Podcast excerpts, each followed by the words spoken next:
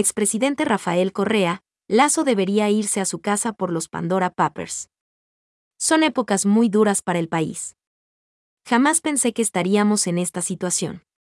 Jamás creí que el pasado iba a volver, pero el pasado volvió y nos está destrozando como país, enfatizó el expresidente.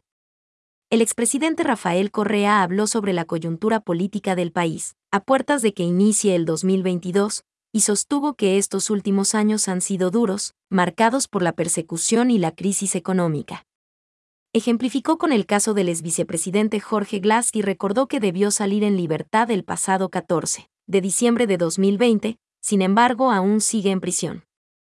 Asimismo, enfatizó en el caso de la prefecta de Pichincha, Paola Pavón, quien porta un grillete electrónico y sostuvo que se ha perseguido a gente inocente, cuando los corruptos son los que manejan el país repasó que en 2020, la economía del país decreció en un 8%, siendo el más grande de la historia del país y el de Latinoamérica.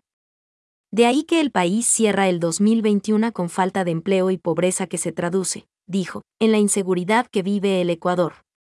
Son épocas muy duras para el país.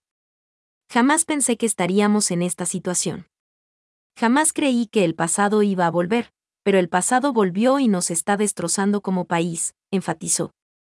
A criterio de Correa, Guillermo Lazo es producto de una manipulación de la prensa, más el AUFAR, guerra judicial, que le impidió regresar al país y participar como candidato. Eso no se puede llamar democracia. Pero ese 52% que votó por Lazo debe saber por qué votó, analizó.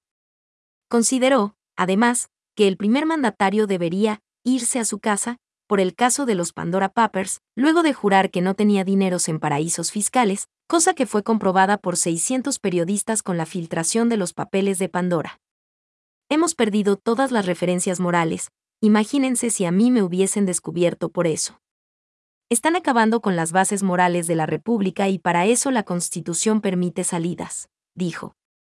Por otro lado, sobre la nueva investigación que abrió Fiscalía por el caso Sucre. Correa dijo que esta indagación es una muestra más de la persecución, encabezada por el asambleísta Fernando Villavicencio. Lazo ofreció parar con la persecución, pero esta se ha agravado, destacó.